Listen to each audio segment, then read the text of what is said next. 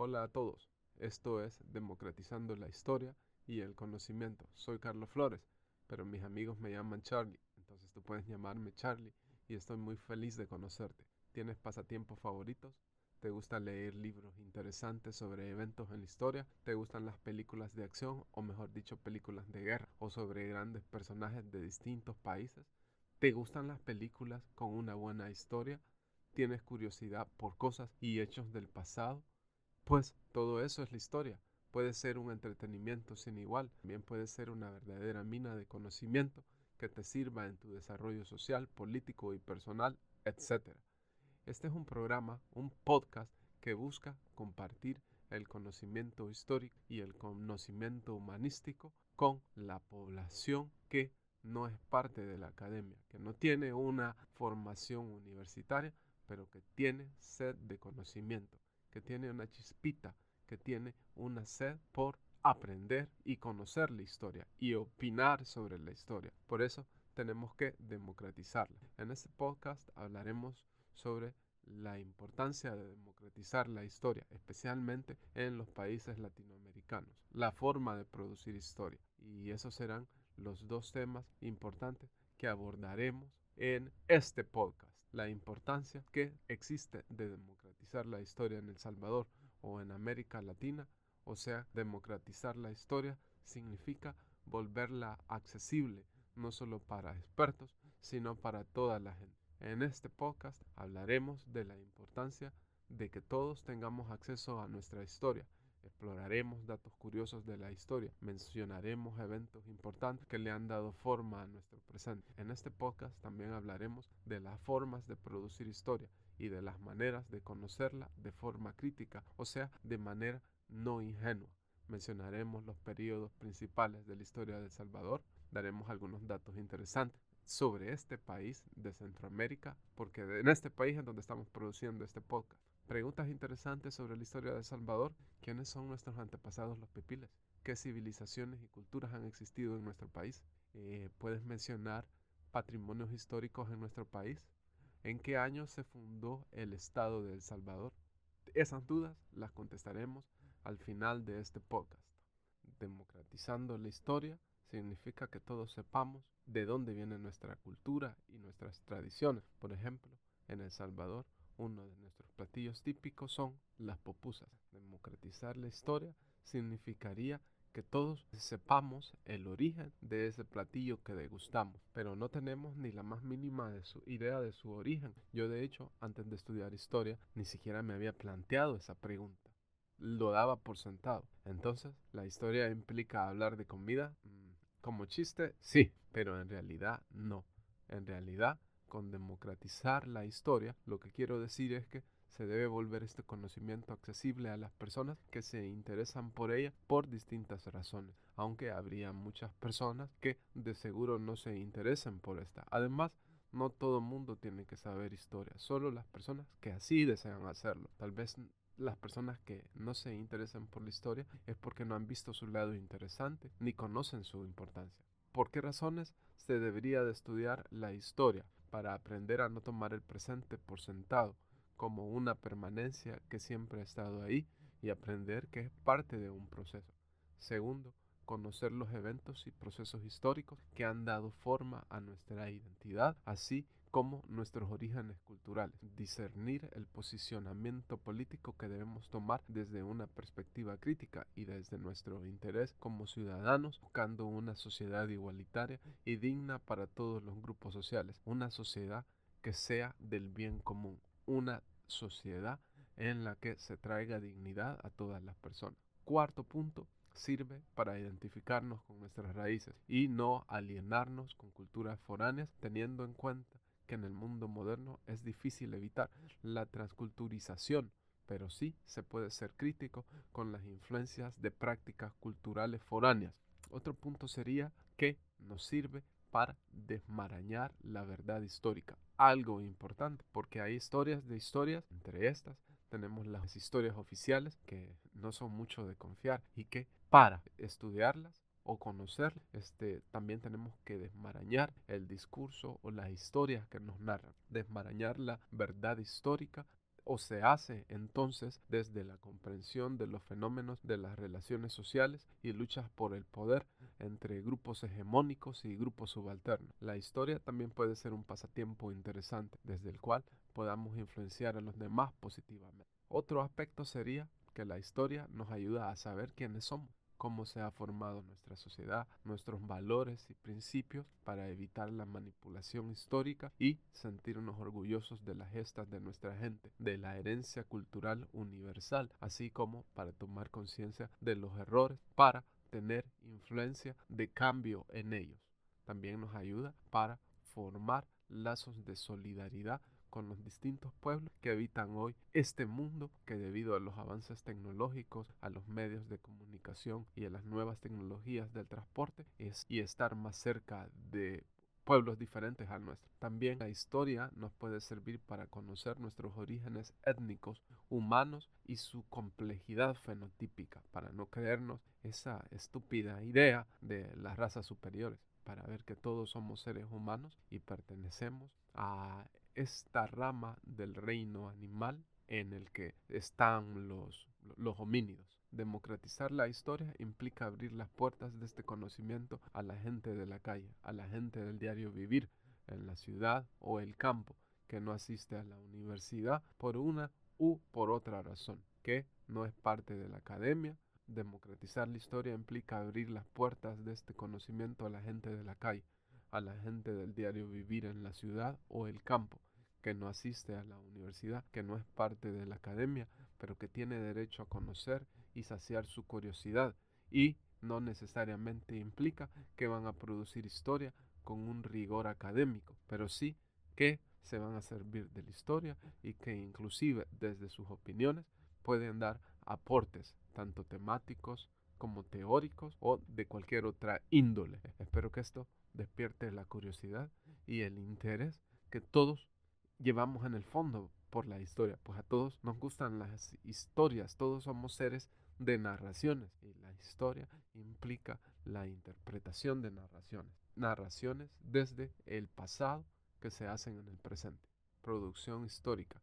La historia es el conocimiento del pasado desde el presente y como el presente está en constante cambio, siempre la comprensión de la historia está cambiando. Es dinámica es como leer un libro varias veces a medida que creces.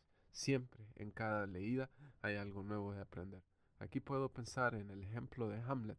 Lo leí en bachillerato cuando tenía 17 años y me gustó mucho, pero me enfoqué en la acción, en Hamlet, el héroe de la acción que lucha contra su espada para proteger el honor de su padre asesinado por su tío.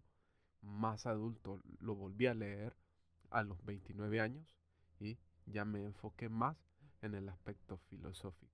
Diez años más tarde lo vuelvo a leer, pero ahora lo que veo en Hamlet es el reflejo de la vida de los seres humanos con nuestras experiencias. Los historiadores son los productores de historia, lo que significa que realizan investigación histórica para comprender sociedades del pasado. Se estudian eventos, procesos, pero también muchos más temas que por esta ocasión dejaré de lado. La historia la producen a partir de una estrategia, un método, o sea, que tienen formas específicas de indagar sobre el pasado. De aquí viene la eterna pregunta, ¿es la historia una ciencia o no? Mi perspectiva personal es que la ciencia tiene un objeto de estudio en las sociedades del pasado y las estudia de manera sistemática. Por tanto, es una ciencia, una ciencia claro está, diferente a las ciencias naturales, diferente a la física, pero también implica interpretación, razonamiento y lógica en la interpretación de los datos que nos acercan a los eventos del pasado. ¿Cuál es el método? Bueno, los historiadores, uno, los historiadores consultan fuentes bibliográficas, lo que significa que hay que leer bastantes libros para conocer la historia o para conocer distintas perspectivas del pasado. Segundo, los historiadores van a archivos a estudiar documentos antiguos, objetos del pasado, a partir de los cuales se aproximan al pasado y lo estudian tratando de comprenderlo. Ejemplos, monedas, documentos eh, jurídicos y podrían ser también artefactos antiguos, ¿verdad? Eh, artefactos antiguos como eh, palacios antiguos, muebles antiguos, ropa que la gente utilizó en el pasado. Los historiadores crean un discurso, o sea, una narrativa, o sea, una historia en el que realizarán una interpretación de las sociedades pretéritas en función de los documentos que han consultado. Bueno, esa es una manera simple de explicar el trabajo que realizan los historiadores para estudiar el pasado y utilizan mucho tiempo para ello ya que es su trabajo y su formación universitaria también se los permite. O sea que nosotros no podemos ser historiadores entonces. Entonces una persona que no sea historiadora no puede producir historia. Pensarán ustedes. Mi respuesta definitiva es que no. Las personas no historiadoras pueden informarse con libros, como lo hacen los historiadores. Pueden consultar artículos de historiadores y utilizar este conocimiento para compartirlo y utilizarlo en su desarrollo personal. Yo inclusive creo pueden aportar ideas sobre lo que estudian en los textos y en qué baso mi opinión. Los antropólogos hacen investigación de campo, eso se llama etnografía, pero también hacen etnología, es decir, que a partir del estudio de las investigaciones realizadas por otros investigadores, ellos generan sus propias interpretaciones, sus propias teorías. Así podemos actuar nosotros, los ciudadanos comunes, en nuestro tiempo libre, nos podemos informar, podemos analizar los datos y podemos aportar nuestras opiniones, nuestras curiosidades, podemos plantear preguntas interesantes que tal vez algunos historiadores han dejado de lado o que tal vez ellos no han podido concebir, especialmente porque un historiador vive alejado de la vida cotidiana, diaria de la gente que no se dedica a la investigación histórica, pero que vive su cotidianidad en el diario vivir de la humanidad. Eso es lo que pueden hacer los ciudadanos que tengan el interés en aportar a la historia, pero también está la opción de leer para estar informado y comprender los procesos históricos y su influencia en la sociedad actual del país. Pero también está la opción de leer para estar informados y comprender los procesos históricos y sus influencias en la sociedad actual del país. También el ciudadano de a pie puede compartir ese conocimiento de forma crítica en medios como YouTube o por otros medios virtuales. Así, los influencers y los youtubers pueden tener un mejor conocimiento que les ayude a hacer un análisis más objetivo de la sociedad y de los fenómenos que tratan en sus canales. Mencionaremos los periodos para finalizar y no dejarlos con las dudas de las preguntas que eh, planteamos al principio de este programa. Daremos ahora su respuesta. Veamos. Primero mencionemos los periodos principales de la historia de El Salvador. Tenemos la época prehispánica, la época de nuestros antepasados, que eran originarios de estas tierras, pues tenemos la época de la colonia, que es el periodo en el cual se le empieza a dar forma a la cultura actual de nuestro país, ¿verdad? Periodo en el cual eh, toma forma nuestra lingüística actual, eh, nuestra comida típica, pero también hay una mezcla con la cultura prehispánica, hay una eh, simbiosis, ya que una llega a depender de la otra. Los historiadores le llaman sincretismo. En el subconsciente ocurre algo que se llama sincretismo. Nos apropiamos de una cultura nueva, pero sin olvidarnos o sin hacer de lado la cultura de nuestros antepasados prehispánicos. Segunda pregunta, ¿quiénes son nuestros antepasados pipiles? Bueno, en realidad El Salvador hay distintos antepasados, hay europeos, ahora hay asiáticos, pero los eh, habitantes eh, originales de, esta región que ahora se conoce como El Salvador fueron los pipiles y los pipiles eh, se movieron de lo que ahora se conoce como México, del centro de México, a Centroamérica entre los siglos 900 y 1200 después de Cristo. ¿Qué civilizaciones y culturas han existido en nuestro país? Bueno, es muy diversa.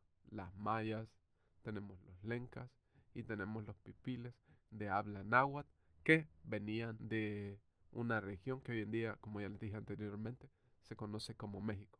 Puedes mencionar patrimonio histórico de nuestra, la Catedral Metropolitana de San Salvador y Cihuatán. ¿En qué año se fundó el Estado de El Salvador? Bueno, la primera constitución este, data del 12 de junio de 1824 y en esta se establece El Salvador como un Estado o unidad política. Por constitución, en 1859, El Salvador se convirtió en una nación, pues de que proyecto de Morazán de unificar los estados de Centroamérica fracasara y desaparecieran las provincias unidas de Centroamérica. Con estos interesantes datos me despido hasta el próximo podcast en el que espero generar un diálogo con todos ustedes sobre temas interesantes de la historia o experiencias personales. Bye bye a todos y nos encontraremos aquí de nuevo hasta que el siguiente podcast nos reúna de nuevo.